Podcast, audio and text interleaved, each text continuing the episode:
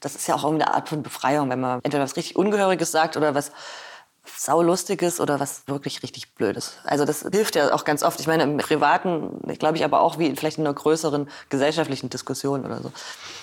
Es ist jetzt nicht die Lösung der Probleme, das ist klar, aber schon auf jeden Fall die Lösung, die wir zusammenkommen oder auch in Zukunft vielleicht zusammenkommen wollen, ohne uns die Schnauze einzuschlagen.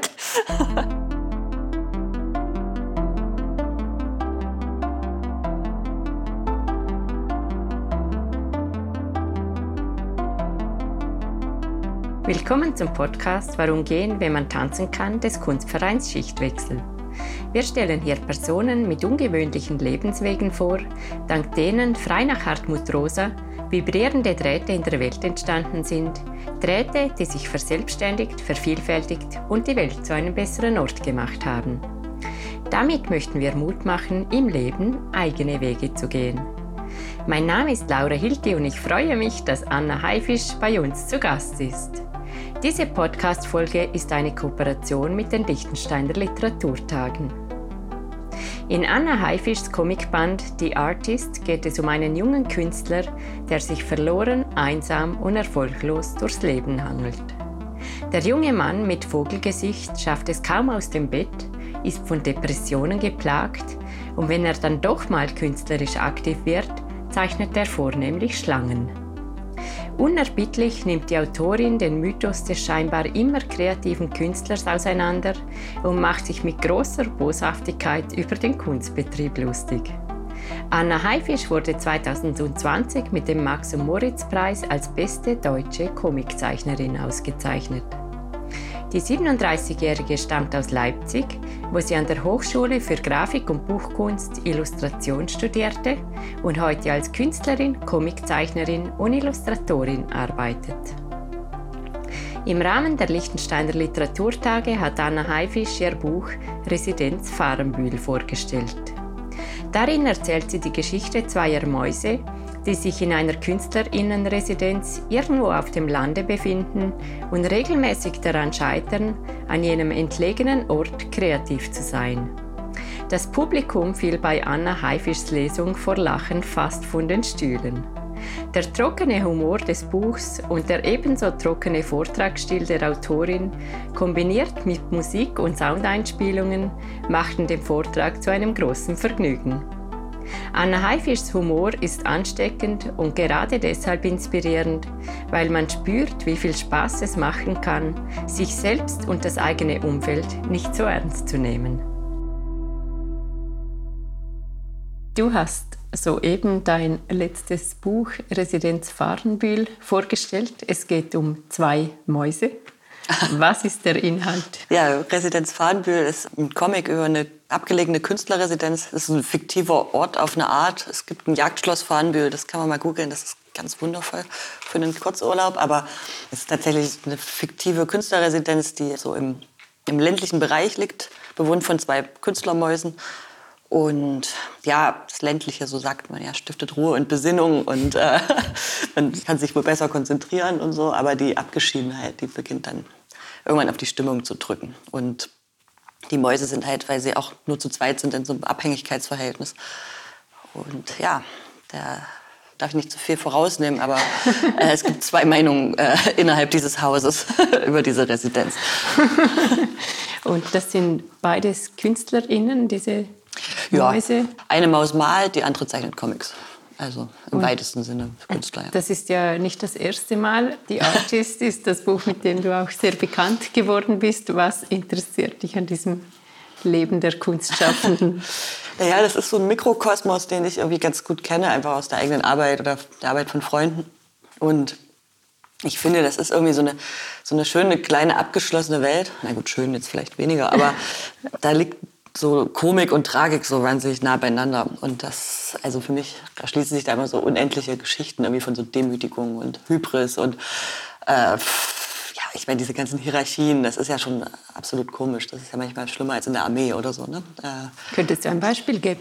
Ja, ich bin ja eher Beobachterin, dadurch, dass ich Comics zeichne und gar nicht jetzt Malerin bin zum Beispiel, aber jetzt diese man kann bei einer Galerie meistens auch nicht dann ein Portfolio einreichen oder so. Ne? Man muss gefragt werden oder man muss an bestimmten Stellen auftauchen und gesehen werden. Und bis man überhaupt erstmal an den Trog ran darf, muss man natürlich schon so ganz viel machen.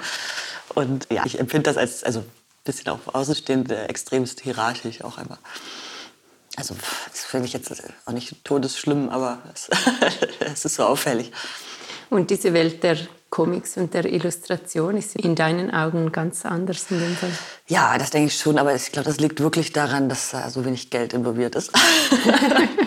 also ich meine, das sind ja ganz andere Zahlen, äh, über die man spricht und dann erübrigt sich das so. Ich meine, man ist auf Comicmessen und hat sein Tischlein neben einem Verlag, einem größeren oder so und dann kommt man eh ins Gespräch. Das ist nicht so ein also bis man dann überhaupt mit jemandem sprechen darf, vergehen nicht fünf Jahre oder so. Ist das auch eine Art von Freiheit, dass da Total, nicht ja, viel ja. Geld involviert ist? Total. Also ich glaube, das ermöglicht uns halt auch im Büchermachen, glaube ich, ganz viel, weil dadurch, dass man auch nicht, also jetzt wahnsinnig viel Geld kriegt für ein Comicbuch, haben vielleicht auch die Verlage und, und äh, Lektoren auch vielleicht nicht das Wissen darüber, dass sie vielleicht auch nicht so extremst dann auch so eingreifen oder so. Also man hat vielleicht auch mehr Lust auf Experimente, weil es ist eh eine Nische. So. Und es wird immer Leser finden, also jedes Buch, aber man spricht ja über Auflagen von also 1500, 2000 oder also wenn es mal richtig gut läuft 3000 oder so oder 6000 kann auch mal sein, aber das ist ja nun also jetzt in Deutschland, in Liechtenstein wäre das viel. aber, aber das läuft ja unter ferner Liefen, würde ich sagen. Du hast schon einige renommierte Preise gewonnen und du bist eine sehr bekannte Illustratorin in Deutschland. Und du sagst trotzdem, dass die Auflagen jetzt für solche Bücher sehr klein sind. Kannst du denn davon leben? Äh, von den Büchern alleine, das wäre nicht möglich. Ich glaube, man muss wirklich viele machen und auch Auslandslizenzen, dann, würde sich das möglicherweise tragen. Aber das Gute ist es ja, also ich begreife ja vieles, also alles, was irgendwie mit Zeichnung zu tun hat, begreife ich als mein Job irgendwie und mache das auch extrem gerne. Deshalb gibt es halt noch also die Möglichkeit von Illustration. Es wird weniger einfach die Auftragslage vielleicht generell überhaupt, aber es ist immer noch eigentlich okay bezahlt jetzt von den größeren Magazinen oder Zeitungen. Und ja, ich kann davon total gut leben, ehrlich gesagt. Ich weiß aber auch immer nicht, wie das alles zustande kommt. Ich gebe immer jedes Quartal meine Steuerunterlagen meiner Steuerfrau und die rechnet mir dann alles aus. Und dann bin ich immer total froh und denke, ach ja, läuft ja. Aber ich selber, ich gucke da irgendwie nicht so richtig drauf. War das immer schon so, auch direkt nach dem Studium? Nee, so? nee, nee, nee, um Himmels Willen. Also das hat schon, oh, also drei Jahre sicher gedauert irgendwie. Ich hatte so, also ganz am Anfang hatte ich so einen Nebenjob bei, ich weiß nicht, ob man die Kaufhauskette hier kennt, Peek und Kloppenburg ist irgendwie so deutschlandweiter Verkettung von so Warenhaus, gehobene Mode bis bisschen günstiger und so. Und da habe ich im Lager gearbeitet. So als, also das hätte auch ein Gorilla machen können, ehrlich gesagt, was ich da gemacht habe. Und dann habe ich am Wochenende, da war ich nicht allzu lange gemacht, weil das fürchterlich war, war ich in so einer schrecklichen Mall in so einem Bärenkostüm unterwegs. Und das hat mich auch wirklich, also es hat mich wirklich nachhaltig gedemütigt. Ich dachte immer, als ich dann, ich habe mir das so schön vorgestellt, dass ich so, okay, ich komme dann aus dem Lager und dann gehe ich ins Atelier und zeichne was. Und dann ist mir aber entfallen, dass man ja natürlich irgendwie auch mal kurz Zeit braucht, um sich zu sammeln und so. Und dann war der Tag natürlich dahin. Und, und dann war, da war ich schon einigermaßen verzweifelt, weil ich dachte, ach du Scheiße, wie soll man das denn hinkriegen? Ne? Irgendwie so dieses fürchterliche Geld verdient und aber eigentlich noch zeichnen. Und ich wollte ja eigentlich Künstler sein und so. Und dann hatte ich ziemlich das Glück, weil es gibt in äh, Leipzig an der Kunsthochschule, wo ich war, das heißt Meisterschülerstudium. Das ist so ein bisschen altbacken, so wie bei Rembrandt, ne, dass man beim, beim Meister noch mal zwei Jahre lernt. Aber es ist ein total schönes Studium. Das ist so, also man schreibt sich einfach noch mal ein oder also man muss natürlich den Professor fragen oder die Professorin, ob man da noch mal antanzen darf, aber man ist quasi für zwei Jahre noch mal Studentin und dann konnte ich die ganzen Werkstätten nutzen und damit war auch so ein bisschen verbunden, dass ich da ein Stipendium kriegen konnte. Also das, das war auch ein bisschen Glück, dass ich es auch bekommen habe. Wenn das nicht passiert wäre, das wäre vielleicht auch noch mal anders ausgegangen. Aber das war dann total meine Rettung, dass dann ein Jahr auf jeden Fall von dem Stipendium gedeckt war und da hatte ich halt dann die Chance, das erste Buch zu zeichnen und auch endlich diese grässlichen Jobs zu kündigen. So. War denn dein Wunsch, Illustration zu studieren, also war dir das bewusst, dass das auch finanziell nicht so Total, ja. ist? Ja. Aber es gab, das war völlig alternativlos. Ich wollte das immer machen. Also ich hatte Ja. noch nicht mal einen Plan B.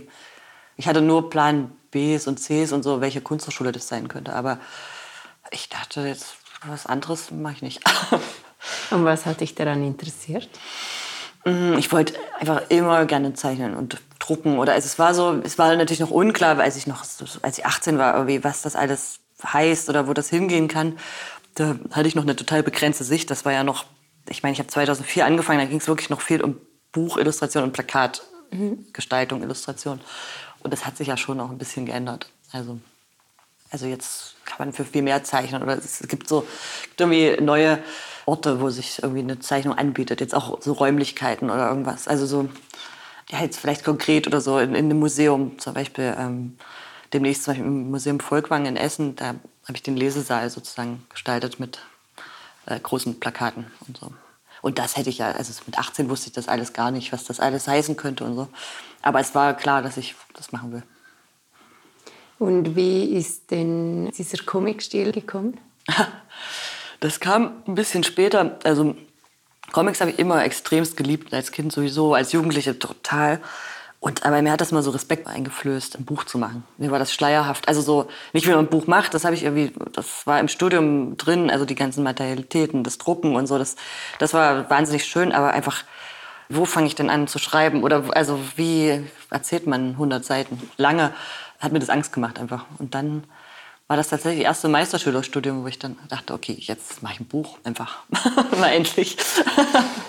Und dann ging es auch. Also ich habe halt vorher, das waren ja alles Scenes oder Kurzgeschichten, das war jetzt nie länger als vielleicht 24 Seiten. Und das fiel mir wahnsinnig schwer, darüber hinaus zu gehen. Also jetzt hat es ein bisschen Übung, jetzt graust mich das natürlich nicht mehr, aber am Anfang war das unvorstellbar. Ich dachte, wie machen das Leute? Und wie ging es dann? Ich habe ja ein bisschen gecheatet. Da, äh, mein erstes Buch von Spatz, das ist episodenhaft erzählt. Und da ist es sozusagen so, das ist zusammenhängend, aber ich habe das aufgesplittet in einzelne Kapitel. Also manche Kapitel sind eine Seite, eine, ja, und manche sind dann fünf oder so. Und dann konnte ich das irgendwie besser überblicken, also mit dieser Stückelung, die auch ein bisschen flexibel war, weil ich habe auch erstmal einfach angefangen und dachte, es ist Storyboard oder so, so traditionell, das, das kann ich gar nicht. Also kann ich auch bis heute nicht oder so. Ich brauche immer erstmal einen Anfang und muss es mal sehen und den Ton irgendwie so selber spüren, was, was es jetzt da braucht. Und da war das ganz gut irgendwie, dass man das so in kleinere Häppchen schneidet. Diese Geschichte der zwei Mäuse oder auch die Artist ähm, sind extrem lustig, also auch mhm. traurig. Also es hat ja diese beiden Komponenten. War dieser Humor für dich, war dir das ein Anliegen? Ja, total. Ich finde nichts schrecklicher, als jemanden zu deprimieren mit meinen Büchern. Irgendwie wäre das nicht der Ton, aber ich finde, dass in so Drama total viel Komik liegt. Und ich mag eigentlich diesen Zusammenhang auch im echten Leben oder so. Ne? Wenn es nicht wirklich richtig fürchterlich kommt, dann gibt es ja ganz oft so eine Stunde später oder eine Woche später, wo man denkt, ja, okay, es war eigentlich auch irgendwie ein bisschen irre einfach oder so. Ne? Das versuche ich mir in der Realität beizubehalten und das liebe ich aber in meinen Büchern völlig zu übertreiben einfach. Das versuchen ja doch viele Leute, aber es gelingt nicht allen. Hast du eine ja gut, Idee? Man muss vielleicht ein bisschen boshaft auf die Welt schauen. Ich glaube, ich meine, äh, man könnte jetzt behaupten, ich wäre eine äh, vielleicht angenehme Person, aber ich glaube, ich bin, ich bin einfach wirklich boshaft. Also so im Inneren, was, was man so denkt, dass, äh, ich habe ja zum Glück jetzt nicht Tourette, wo ich das ständig dann sage, aber also meine innere Stimme ist nicht besonders pleasant, würde ich sagen. Aber das, ja, das hilft, glaube ich. Also ich bin auch, glaube ich, nicht so harmoniebedürftig und das lässt ja dann den Raum für das. Naja. und sind das dann auch reale Beispiele, die du in deinem Umfeld erlebst, die du dann karikierst, mehr oder weniger? Oder? Also schon mm, zum Teil, aber jetzt nie eins zu eins, weil ich übertreibe da schon auch maßlos. Und irgendwie ist auch die Artist-Figur, das ist ja so ein kleiner, also so ein dünner, schlappriger Vogel, er ist so, wie so ein bisschen so ein kleiner Jesus. Der muss jetzt, der muss einfach durch. Und ich bin, äh, also ich, ich bestrafe ihn aber die ganze Zeit.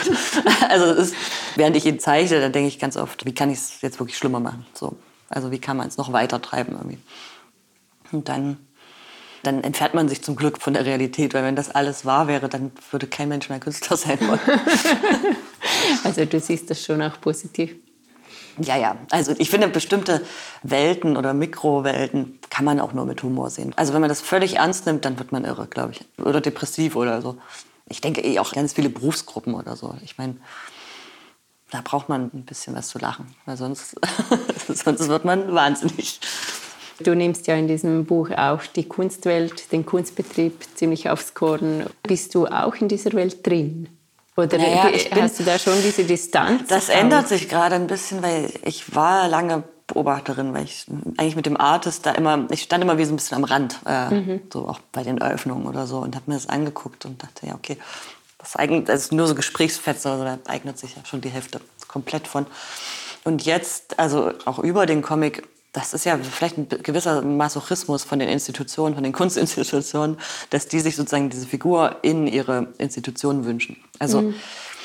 jetzt, also der kann kein Kunstkritiker sein, das kann ich auch nicht oder will ich auch nicht, dass das jemals so wird, aber dass der so zum Kommentator wird oder zu, zu einer, tja, ich weiß aber nicht so richtig, wie man es benennen kann. So Maskottchen ist es auch nicht, aber jetzt bewegt der sich sozusagen in Bildern jetzt immer öfter in Institutionen, also so, dass Wandbilder angefragt werden oder die Programmhefte oder dass es einen Kommentar gibt zu einer bestimmten Sammlung, die gerade gezeigt wird und dazu nochmal vielleicht ein Heft dazu oder so. Also es ist ganz unterschiedlich und ich finde das auch mal interessant, weil manche Institutionen wollen tatsächlich fast so was wie eine reine Illustration auch teilweise von den Dingen. Und dann denke ich manchmal, ach, das ist doch vielleicht ganz angenehm, dann muss ich selber nicht so viel denken. Das ist dann einfach, das ist dann, also das, das liegt dann manchmal so nah. Und manchmal wird sich auch gewünscht, dass der so, also so die Figur oder diese Welt, ja, also auch nochmal eine eigene Sprache mit den Dingen findet. Dann wird es manchmal kompliziert. Aber ja, also das ist ein bisschen neu, dass das sich jetzt auch aus den Büchern so wegbewegt in diese Welt, worüber diese Bücher eigentlich sprechen. Und gibt es für dich da auch Grenzen, was du nicht mehr machen würdest? Ja, ich meine, es gibt generell Grenzen. Also jetzt mit dem Artist, ja, es gäbe Grenzen jetzt, also kommerzielle Sachen jetzt, dass der jetzt irgendwie für Nike oder so, das würde ich nicht mal im Leben nicht. Oder ja, oder den Ausverkauf irgendwie. Also obwohl ich Merch liebe oder so, aber ich, das wäre das würde wär völlig schrecklich.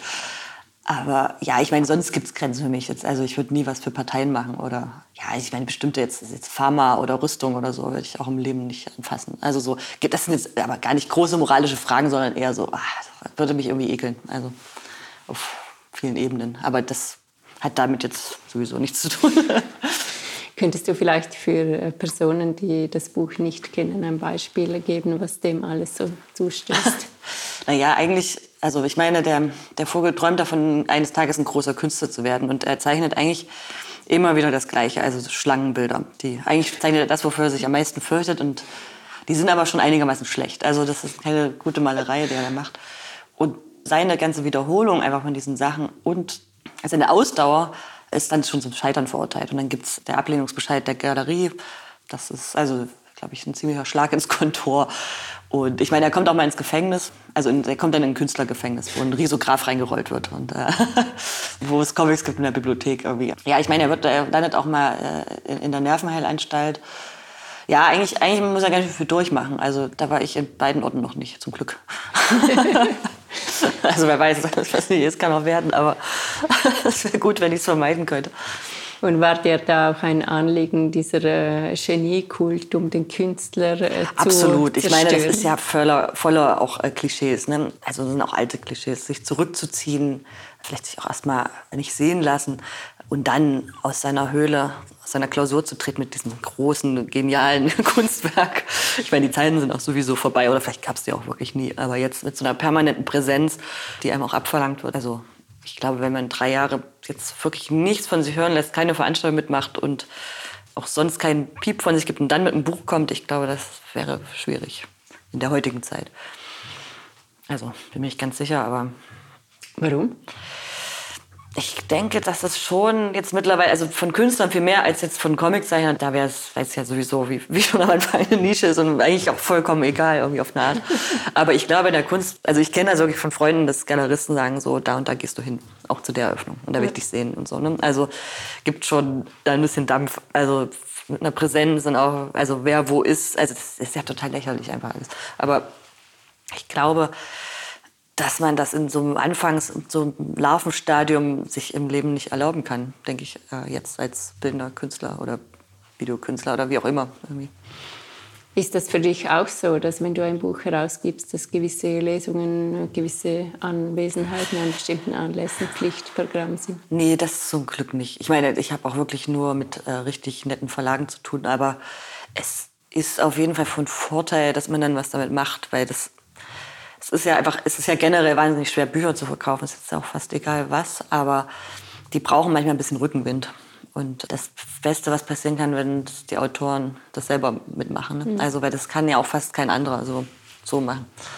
Also ich halte das nicht für total notwendig, weil man sitzt ja nicht daneben, wenn jemand das Buch liest. Aber ich glaube so einfach, dass, dass man äh, vielleicht eine Person damit verknüpft und das auch vielleicht an Orte bringt. Das ist ja manchmal die Chance.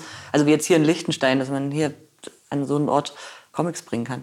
Es wäre schade, es nicht wahrzunehmen, aber ich verstehe auch jeden, der das einfach nicht gerne macht. Mhm. Sich auf eine Bühne setzen, das ist ja, man zeichnet ja, man ist kein Unterhalter.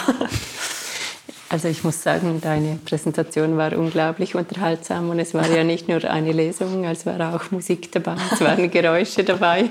Also es war ja eine richtig gehende Performance, mehr oder weniger. Ach, das, ja, das freut mich, dass du sagst. Also ich, ich meine, das ich habe, glaube ich, das gemacht, was mir so am nächsten lag. Also das ist ja meine Stimme und das, was ich auch in die Charaktere reinlege. Wenn ich das zeichne, ich höre es selber, also so sagen oder so. Deshalb finde ich es für mich so naheliegend, das auch dann selber vorzulesen. Und manchmal hat man ja auch so eine Stimmung so im Hinterkopf und da hat dann auch die Musik geholfen, dass man so das auch ein bisschen lenkt und auch vielleicht auch damit so ein bisschen ordnet, auch für das Publikum, wann was passiert, dass man so da eine kleine Dramaturgie macht. Also das ist ja, das ist ja wirklich gar keine Magie oder kein Hexenwerk oder so. Aber du hast dir nie überlegt, einen Animationsfilm draus zu machen oder eben auch diese Comics zu vertonen und so als Filme online zu stellen, einfach weil es äh, so ja, es gut gibt, wirkt. Es gibt einfach durch Corona gibt es die Farnbühl-Lesung tatsächlich auf meiner Website oder auf der Website vom KW in Berlin habe ich das gemacht, aber eigentlich sollte ich das da machen und dann, ja gut, ging das alles nicht und dann habe ich das sozusagen mit meiner Stimme und die Bilder, also es gibt eine Art Video und auch mit der Musik. Und sonst, ja, Animation, ich habe das gemacht zum Diplom und es hat auch furchtbar viel Spaß gemacht. Es war noch mit anderen Figuren. Und ich habe es voll gemocht, weil man fühlt sich ja ein bisschen wie Gott. Wenn man so eine Figur zeigt und plötzlich bewegt die sich oder steht so auf und läuft so, das ist schon ziemlich cool. Aber ich fand, dass das Verhältnis einfach, also des Aufwands, wenn man es selber macht, das ist ja völlig irrsinnig. Ne? Also drei Monate, 100 Prozent für, weiß ich nicht, zwei, drei Minuten. Und ich glaube, da wären wir noch schnell. Und da finde ich, also das ist so ein bisschen unproportional zu dem, auch was man vielleicht erzählen will. Also ich finde, der, das, das ist eigentlich auch das Schöne. Ich, ich mag auch einfach Bücher und Papier und ich mag auch eine gewisse Form der Verknappung, weil man auch gut Lücken lassen kann. Also mhm. man hat es ja jetzt nicht mit total dämlichen Lesern zu tun. Also so diese Füllung, irgendwie auch dieser Zwischenstellen und so. Das, ich mag das eigentlich total gerne, da in so einem Buch so eine Dramaturgie zu machen. Ist das schwierig, das zu entscheiden, was es braucht und was nicht? Ja, das, das finde ich schon. Also es, das kreiert viel Ausschuss. Also dadurch, dass ich keine Storyboards vorher mache, weil ich es irgendwie ich weiß nicht, ich lehne es richtig ab, weil das mir irgendwie ich, die Freude stehlen würde oder so. Mhm. Dadurch kommt aber natürlich, dass man sich manchmal in irgendwie in die falsche Richtung reinzeichnet. Auch manchmal für eine Weile und dann so merkt, das ist irgendwie, irgendwie erzählt sich hier äh, praktisch nichts, obwohl man da vielleicht 20 Seiten gezeichnet hat. Und dann, ja, man muss da wirklich einen guten Blick für entwickeln. Und das geht aber eigentlich auch nur, indem man es Leuten zeigt. Also ich bin im Atelier mit ganz vielen Freunden und Freundinnen, die auch entweder zeichnen oder Grafikdesignerin sind. Und das ist immer gut, dass dann nochmal jemand guckt, der es irgendwie nicht kennt. Und ich meine, man selber steckt da drin für ein Jahr und kennt das eigentlich in- und auswendig. Und, und merkt dann manchmal gar nicht, dass an einer Stelle sich Leute furchtbar langweilen könnten. Oder dass irgendwas viel zu schnell geht, dass man es gar nicht versteht oder so. Also Aber dann hast du da einen vertrauten Kreis an Menschen, die Genau, und das ist auch wirklich eine Übungsfrage. Ich, das, jetzt fällt es mir wirklich ein ganzes Stück leichter, einfach jetzt nach dem, ich weiß nicht, fünften, sechsten Buch oder so. Aber am Anfang, da stand ich auch wirklich wie so, wie sagt man, das, das Schwein vom Ohrwerk. Mhm. In deinen Comics haben viele dieser Figuren Tierköpfe. Mhm. Warum? Also erstmal einfach, weil ich wirklich generell furchtbar gerne Tiere zeichne. Das, das war, glaube ich, schon immer so, auch als Kind schon. Und dann hat sich das als großer Vorteil auch einfach erwiesen. Jetzt, man umgeht irgendwie auch ganz viel Beschreibungen, die man in eine Menschengestalt reinmachen muss. Also jetzt ein Elefant ist ein anderer Charakter als eine kleine Maus oder so.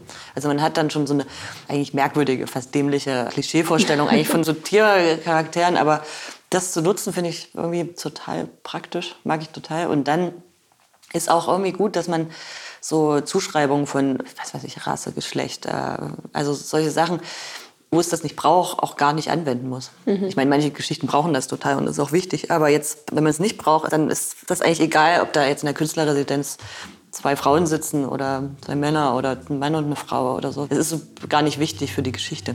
Ähm, das nimmt einem dann der Mauskopf ab. Hast du Lieblingstiere? Ja, voll. Also alles, was so länglich, so wieselartig und marderartig, die schaue ich einfach gerne an. Ich will die in keinem Fall besitzen oder so. Das ist äh, wahnsinnig nervös irgendwie. Aber einfach so die Körperform oder so. Ich muss eigentlich immer lachen, wenn ich das sehe. Und dann, also so Windhunde und also diese schönen mit dem langen Mund, irgendwie mit dem kurzen Fell, die schaue ich mir wahnsinnig gerne an. Aber also halten möchte ich sie auch nicht. Aber einfach so, ich finde die einfach wahnsinnig ästhetisch. Dieser Rippenkasten und dieses Gezitter und so, diese Beinchen. Also und auch alle Arten von Reihern und Kranichen und so. Und du studierst die dann auch? Also was ja, ich schaue mir das gerne an. Ich meine, da, wirklich, da ist mein Instagram-Feed voll. Weißt du? Also da, wo man, wo man, wenn man auf die Lupe geht, dann ist da. Ist, letztens habe ich ein Video gesehen, da hat jemand sein Frettchen gewaschen und bringt das so aus. Das ist, glaube ich, mein All-Time-Favorite.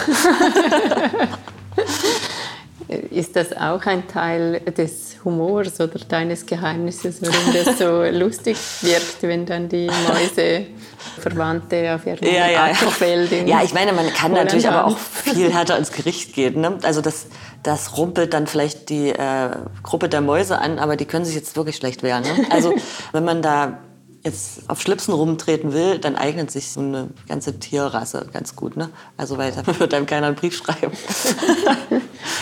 Ja, aber also ich weiß gar nicht, manchmal zeige ich Menschen, also jetzt für meine eigenen Geschichten nicht, sondern manchmal für Illustrationen oder so. Und mir fällt das auch nicht so ganz so leicht immer. Also ich muss mich da immer mehr bemühen und viel mehr so drüber nachdenken, was das eigentlich ist jetzt für ein Ausdruck im Gesicht, während ich das bei einem Tiergesicht irgendwie so viel, viel eindeutiger hinkriege. Mhm. Also so viel schneller. Aber eigentlich merkwürdig, weil ich schaue eigentlich viel mehr Menschen ins Gesicht. Und wie ist das gekommen? Also war auf einmal eine Maus da oder wie, wie hat das angefangen?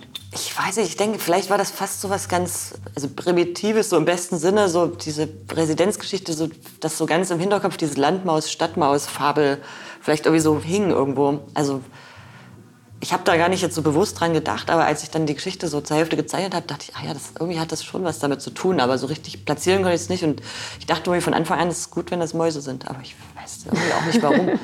aber ja, eignet sich irgendwie auch als Künstlerfigur irgendwie so. Ne? so Mäuse sind ja auch jetzt generell vielleicht ja, so arm wie eine Kirchenmaus oder so bescheiden oder so. Ne? Schläft mal halt im Pappkarton irgendwie, wenn es sein muss. Jetzt hast du dieses neue Buch herausgegeben. Das ist ja eine große Entscheidung, auch sich einem Thema zu widmen, mit Mäusen zu arbeiten zum Beispiel. Fällt dir das leicht, so ein Thema zu finden? Nee, also das musste ich immer ein bisschen ansammeln. Ich habe meistens ein Skizzenbuch oder auf dem iPhone die äh, Notizen-App. Also dann merke ich, ich schreibe zwischendurch ganz viel auf oder mache mal schnell eine ganz kleine Zeichnung, irgendwie was mir so einfällt. Und dann merke ich erst so nach einiger Zeit, dass sich da was sammelt. Und dann zeigt sich auch erst, kann man da was Längeres draus machen. Also mit fünf Notizen wird es meistens nichts. Aber so, wenn, sich, wenn ich schon merke, okay, es geht irgendwie immer wieder ein bisschen in die Richtung und dann, dann kann man so anfangen. Und ich, ich meine, das, ich mache das manchmal so parallel. Das sind manchmal so verschiedene Schubladen, wo ich denke, da sammelt man das mal dahin oder so. Manchmal ist es nur eine Textstelle oder was jemand gesagt hat oder irgendwie man hat irgendwas gesehen und denkt so, ach ja, und hat sich an irgendwas erinnert. Das ist so ganz, das ist wirklich ganz vages Zeug, aber man merkt dann schon irgendwie, jetzt ist irgendwie schon genug da und man muss mal sortieren und dann nochmal genauer drüber nachdenken, ob das trägt jetzt für eine längere Geschichte irgendwie.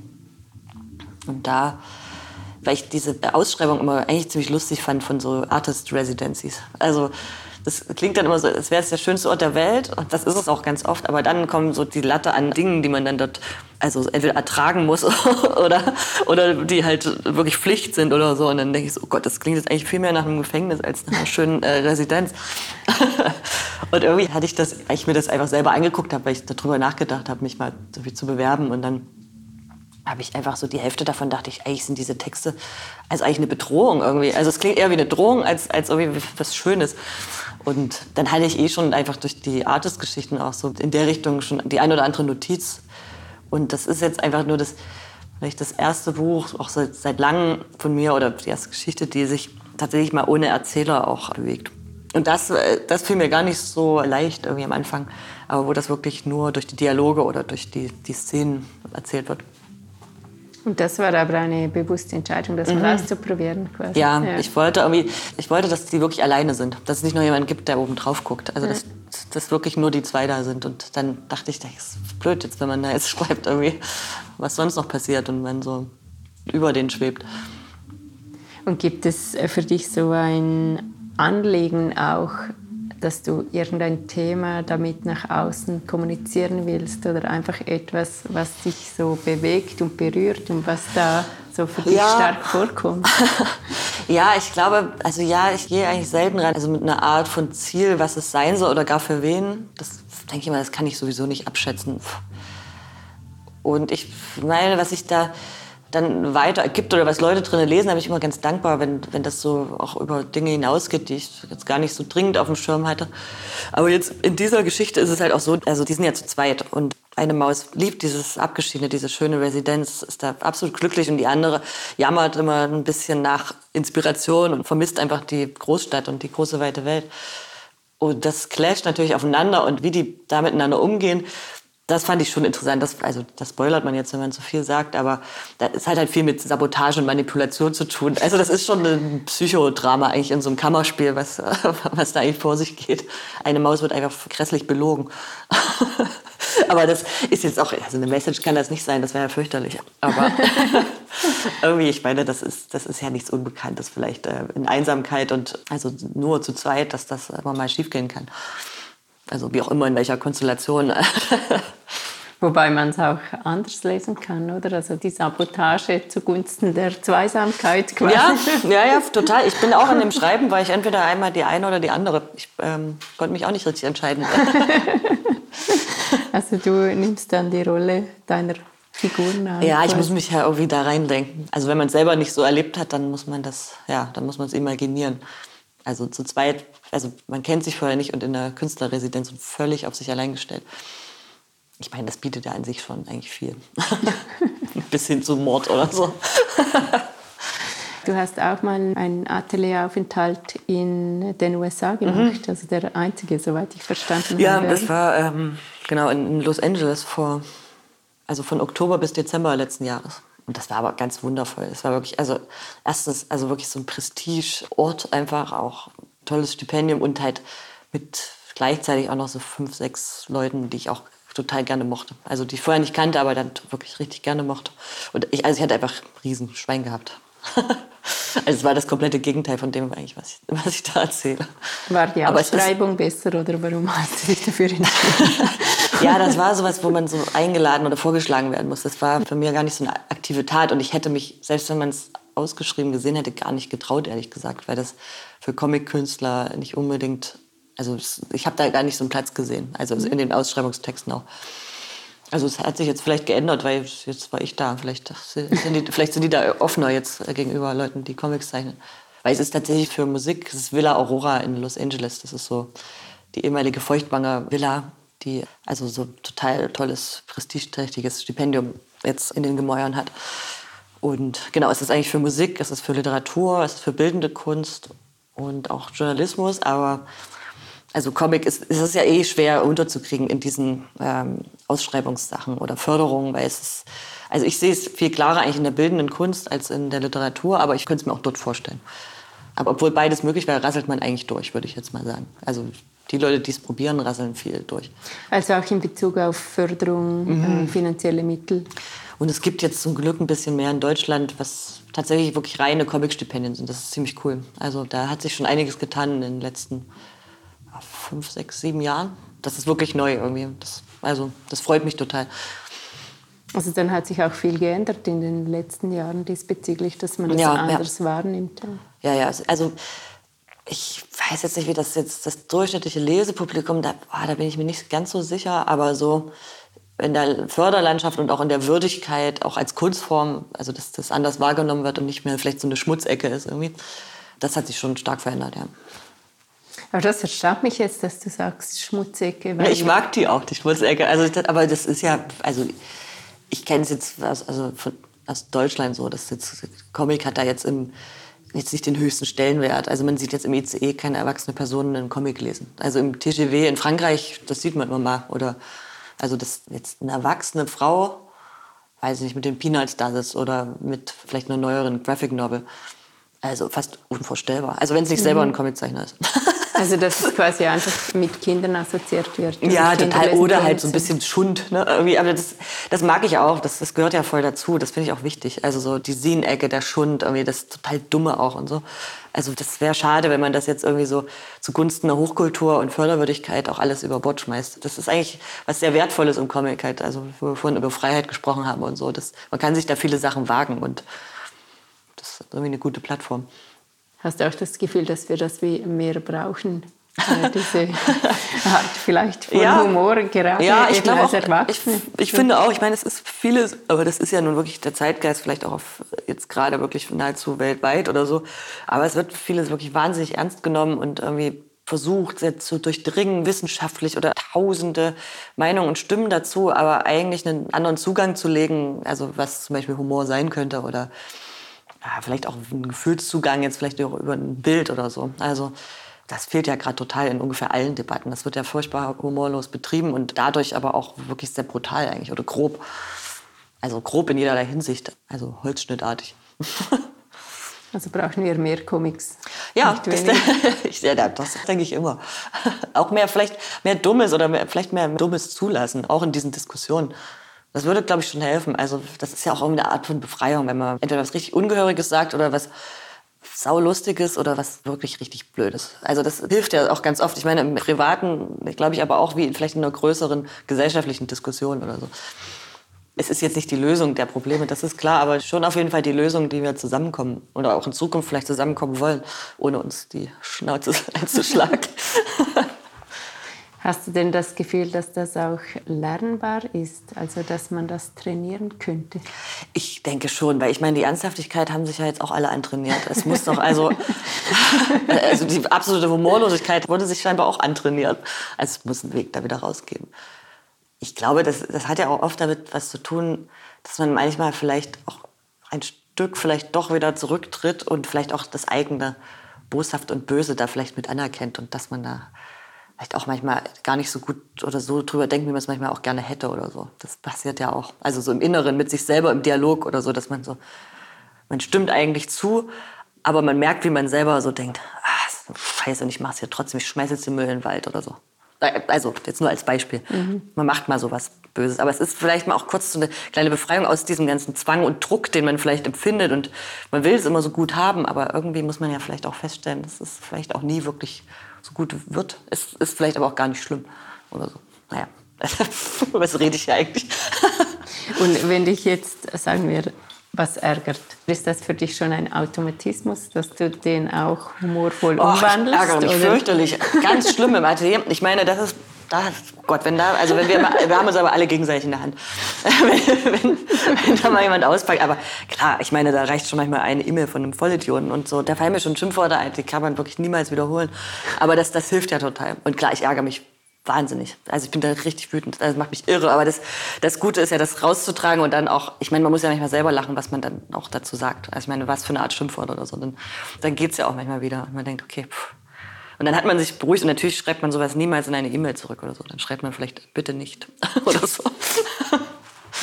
Aber du hast andere Wege, das einfließen zu lassen. Dann. Ja, aber das muss auf jeden Fall raus. Ich meine, das hilft ja ungemein. Also auf irgendeine Art. Und hat das dein Leben auch verändert, diese Art Humor quasi mitzutragen oder das, keine Ahnung, so einfließen lassen zu können? Ja, ich meine, sicher. Also ich glaube, dass mir das sehr hilft einfach. Aber klar, ich meine, irgendwo hört der Humor auf. Ich glaube, jetzt wirklich schwer traumatische Erlebnisse oder so, da gibt es dann, manchmal gibt es auch einfach wirklich gar nichts zu lachen. Mhm. Aber ich meine, das ist eine andere Sache. Aber jetzt alles, was sehr alltäglich wirkt, wo man eigentlich denkt, man wird gleich verrückt, deswegen, da hilft Humor ungemein. Also mhm. wird man nämlich nicht verrückt. Davon bin ich wirklich überzeugt. Also Leute, die, glaube ich, da viel drüber lachen können, auch wenn man halb dabei heult, haben wahrscheinlich nicht so viel alleine damit zu tun. Also, dass es dann so, so drückt. Warst du schon als Kind so, hattest du schon immer diese Ader, wenn du sagst, du kannst sehr bösartig über andere Menschen denken? Oder ist das so etwas, was du dir eben. Nee, also das hatte ich, ich hatte das schon als Kind. Ich hatte auch viel Furcht als Kind und ich hatte da nicht die Worte, glaube ich, so dafür. Aber mir hat es vor vielen Dingen gegraust und dem bin ich auch aus dem Weg gegangen. Und das haben meine Eltern auch zugelassen. Also die haben mir nicht alles dann zugemutet. Also ich konnte schon immer ganz gut Nein sagen oder habe es gemerkt, wo was irgendwie nicht mehr so cool wird oder so. Und ich war, war auch sehr zornig als Kind öfter mal. Aber das wird mir nur erzählt, sozusagen. Aber ich erinnere mich auch selber an, an so wirklich blinden Zorn, wo einem so ganz heiß wird. Wenn du jetzt Bilanz ziehst über dein Künstlerinnenleben, bist du zufrieden mit allem, was bis jetzt passiert ist? Ja, ich glaube, also das wäre auch fast ein bisschen undankbar. Also weil es ist wirklich ein riesengroßes Glück. Also das erste Glück ist schon mal gleich das Atelier einfach mit äh, vielen Freunden. Also dass wir das haben jetzt seit eigentlich schon über zehn Jahren das ist halt wirklich das Allercoolste. Ich meine, ich kann mir dann immer nichts Schöneres vorstellen. Also ich meine, ich habe auch irgendwie wirklich depressive Tage, wo sich die Wolken total zuziehen, aber ich wüsste gar nicht, was ich sonst gerne machen würde. Das ist irgendwie genau das. Und dann hat sich das ja auch zum Glück über die Jahre auch verändert. Jetzt arbeite ich wirklich nur noch mit Leuten, die ich nett finde. Und dass ich mir das leisten kann, das ist so ein schöner Luxus. Und also von mir aus kann es immer so weitergehen, aber klar, irgendwann, irgendwann kracht es irgendwie ne? und irgendwas Doofes passiert immer. Und also bis dahin kann das von mir aus gern so bleiben. Und was könnte so Schlimmes passieren? Weiß ich nicht. Naja, irgendwas, irgendwer wird krank oder es ist so was, was ganz, was einen wirklich so ausnockt. Also da habe ich Schiss vor, vor Tod und Krankheit. Da, voll. Also Hypochonder bin ich auch. Also, also auch nicht nur meine eigene. Also das, eigentlich, das wäre fast weniger meine eigene oder so.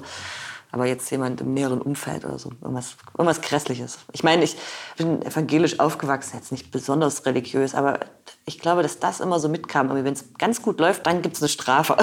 Und man kriegt das nicht raus, obwohl ich aus der Kirche ausgetreten bin und so. Aber irgendwie denke ich immer so, oh, es ist irgendwie gerade so schön und irgendwo kracht so oder so.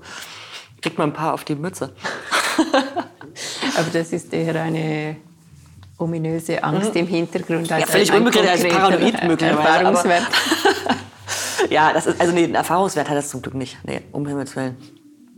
Aber ja, also ich habe totale Wünsche, was ich gerne noch machen will oder so. Ne? Also das changiert zwischen Größenwahlen, sowas wie ein ganzes Flugzeug wäre cool, wenn ich so, weiß nicht, so eine Lufthansa-Maschine oder so, wenn man da irgendwie eine Zeichnung drauf macht. Oder ich will ein New Yorker Cover machen oder so. Keine Ahnung. Da kann man auch nicht einfach sich bewerben oder da ein Portfolio hinschränken. Da muss man einfach warten. Und es passiert einfach einmal, nehme ich an.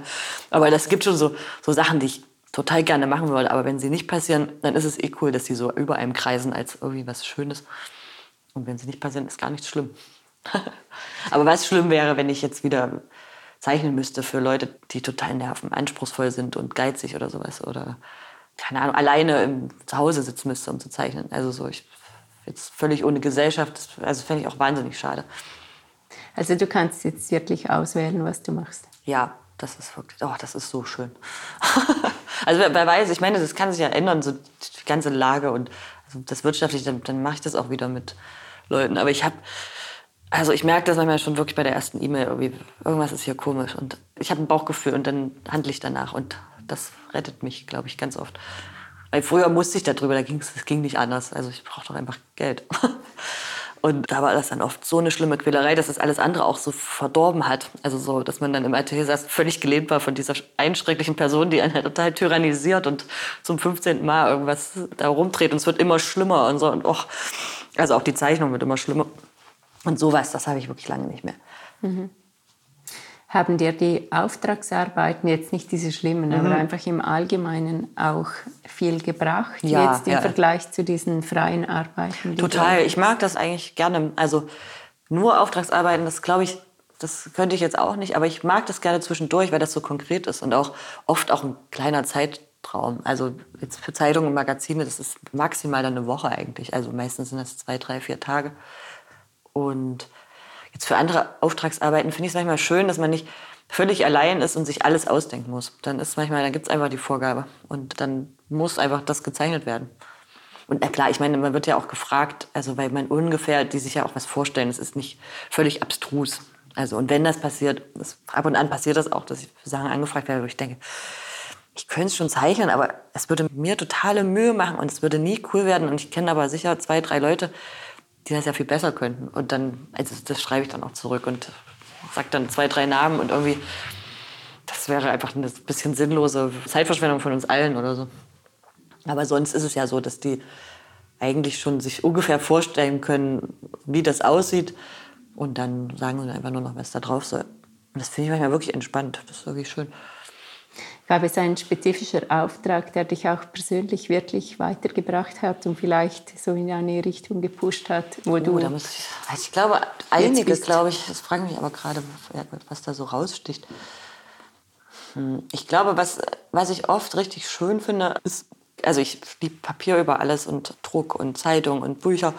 Aber wenn das mal weggeht und mal auf, weiß ich nicht, auf ein Handtuch oder auf eine Schüssel, sowas freut mich dann total, weil das irgendwie so, das ist halt für mich so ungewohnt, so Neuland. Und auch so die Produktionssachen, dann interessiert mich schon irgendwie so die, die Brennfarbe von den. Das finde ich dann irgendwie schön, dass man da nochmal andere Materialien kennenlernt und nochmal vielleicht andere Verfahren. Das bringt dann so, so minimal weiter, vielleicht so im Denken, was man dann wieder zurück auf die Zeichnung irgendwie bringt. Also das, das gefällt mir immer extrem gut. Mal raus, kurz aus dem 2D oder so. Und was ist jetzt so das Verhältnis von freien Arbeiten und Auftragsarbeiten ungefähr? Ach sagen? ja, zeitmäßig ist wahrscheinlich, die freien Arbeiten nehmen schon die meiste Zeit ein, aber ich bin, ich bin einfach furchtbar gerne im Atelier, deshalb habe ich auch tatsächlich viel Zeit. Also Gott sei Dank. Also geldmäßig würde ich sagen, ist es wahrscheinlich 50-50. Ja, manches ist auch so ein Misch. Das ist, also ist schwer zu sagen, aber vielleicht sagt man einfach mal Hälfte, Hälfte. Und zeitmäßig würde ich aber schon sagen, dass die die freien Sachen schon ein bisschen mehr. Ja, total. Also da denke ich auch länger drüber nach oder zweifle da auch viel schneller dran. Jetzt bei einer Auftragsarbeit, also ich will nicht, dass die scheiße aussieht oder ich will auch nichts abgeben, was ich irgendwie hässlich finde, aber da bin ich dann auch, also dann denke ich so, okay, dann ist noch die Änderung, dann ist jetzt fertig. So. Also, mhm. Schöner wird es jetzt aber auch nicht so, ne? So. Und, dann, und das mache ich bei meinen eigenen Sachen, also auch mal irgendwann, aber das dauert ein bisschen. Jetzt hast du eben, wie schon gesagt, Preise gewonnen und bist bekannter geworden und da kommen alle diese Anfragen für Podcasts und andere Dinge. wie gehst du damit um? Also da muss man ja wahrscheinlich auch schauen, dass man ja, zum Arbeiten kommt, ich, oder? Ja, das, also es ist zum Glück nicht so total überall, aber ich, ich sage einfach ganz schnell auch ab. Mhm. Also also meistens schreibe ich es auch ehrlich, ich habe darauf keine Lust oder so. Mhm. Das passiert schon. Und also, das passt überhaupt nicht. Oder ich habe wirklich keine Zeit, aber das ist manchmal auch schwierig, wenn dann, dann sagt jemand, oh, wir haben aber noch die Deadline drei Monate nach hinten. Und dann, nein, scheiße, da will ja nicht unhöflich sein. Aber ja, aber ich, ich sortiere das wirklich ziemlich schnell aus. Also manches ist einfach, sind schöne Sachen und dann ist aber wirklich viel zu viel Arbeit für viel zu wenig Geld. Dass, da denke ich so, nee, dann mache ich meine eigenen Sachen irgendwie, auch wenn es ein schönes Projekt ist. Geht dann einfach nicht. Man kann nicht noch eine Sache machen, die irgendwie auch so viel Zeit einnimmt und auch wirklich ungefähr gar nichts bringt. Und dann ist ja einfach unfreundliche Leute oder merkwürdig oder schon wenn irgendwas ist komisch in der E-Mail oder so. Ich kann es manchmal nicht richtig orten, was es ist, aber dann denke ich, hm, okay, nee, nee, besser nicht. Also das kann auch sein, dass mir da schon total tolle Sachen äh, versehentlich entfleucht sind, aber das, ja, aber was dann weg ist, dann ist es auch weg. Ja. Arbeitest du im Moment dann etwas konkreter? Hm, ich habe jetzt ein neues Buch gerade zum Verlag geschickt. Das sind so Zeichnungen aus der Zeit in L.A., aber tatsächlich ohne eine Erzählung. Also das sind einfach Bleistift- und Buntstiftzeichnungen. Und Unglaublich dann, schön. danke. Dann, ja, dann arbeite ich gerade an einer Schüssel für KPM in Berlin, äh, Königliche Porzellanmanufaktur. Jetzt bald eine Edition von Schüsseln mit Hühnchen drauf, so in der Zusammenarbeit mit der Süddeutschen Zeitung mhm. ist das. Und ja, es kommt bald ein Buch raus, das habe ich aber schon länger abgegeben tatsächlich, von der israelischen Nationalbibliothek. Die ziehen um und ich durfte im Archiv wühlen, mir was raussuchen und dann Kurzgeschichte zeichnen. Ja, irgendwie sind jetzt viele Sachen, weil ich jetzt einfach einen Monat weg bin, in die Pipeline gegangen und jetzt weg von mir und jetzt müssen das andere noch bearbeiten oder so. und gibt es etwas, was du noch gerne machen würdest? Also Ein Kinderbuch, das steht eigentlich an dieses Jahr, weil ich die Geschichte schon so geschrieben habe, aber mich immer nicht so richtig rangetraut habe. Ich das ganz schön Respekt vor. Das ist wie mit dem Comic am Anfang, weil mir da auch wirklich die Übung fehlt und ich auch wirklich jetzt nie bewusst für Kinder was gemacht habe. Und also das weiß ich jetzt schon, dass mir ein bisschen was abverlangt, aber ich würde es halt einfach unglaublich gern machen. Und ja, freue mich drauf, aber graus mich auch vor. Gehst du da anders vor? Sollte ich eigentlich gar nicht, aber irgendwie, ja, so ein bisschen ich habe einfach so Respekt davor, weil die Kinderbücher, die man selber hatte, die sind ja ein Leben lang mit einem da. Ich meine, das ist auch eine totale Hybris. Man hat ja wirklich richtig Einfluss auf Kindergehirne. Das ist ja wirklich krass, was man da machen kann. Ja. Und ich meine, jeder Mensch, der sich an seine Kinderbücher erinnert, kommt ja gleich ins Schwelgen und es ist einem so ganz, ganz nah. Und ich finde, es hat schon eine ganz schön hohe Bedeutung, was man da tut. Mhm. Also wenn das Buch das tatsächlich mal in Kinderhände schafft, wo es das auslöst, das weiß man ja nicht. Aber irgendwie, wenn das passiert, dann, das muss dann schon auch cool sein. Irgendwie. Also meine eigene Erwartungshaltung ist relativ hoch irgendwie daran. Jetzt, die der Kinder, I don't know. Kannst du schon etwas dazu sagen oder ist alles noch streng geheim? Ach nee, so geheim ist das nicht. Es ist eine Geschichte von einer Grille, die im Wald wohnt, in einem Tetrapack dann am Ende. Eigentlich geht es um so eine kleine Insektengesellschaft und da geht dann also einiges schief und am Ende, das wird schon alles wieder, aber auf jeden Fall kriegt die Grille ein bisschen was ab. Grillen faszinieren dich auch in dem Fall nicht nur Marder und so. Ja, die sind so schön länglich, aber eigentlich eklig mich fürchterlich vor Insekten. Das ist wirklich, äh, finde ich wirklich absolut widerwärtig, aber irgendwie zum Zeichnen geht es schon. ja, könntest du vielleicht zum Abschluss noch die eine oder andere Comiczeichnerin oder Comiczeichner? Oh ja, also boah, da gibt es viele. Ich jetzt gerade liegt gerade bei mir zu Hause.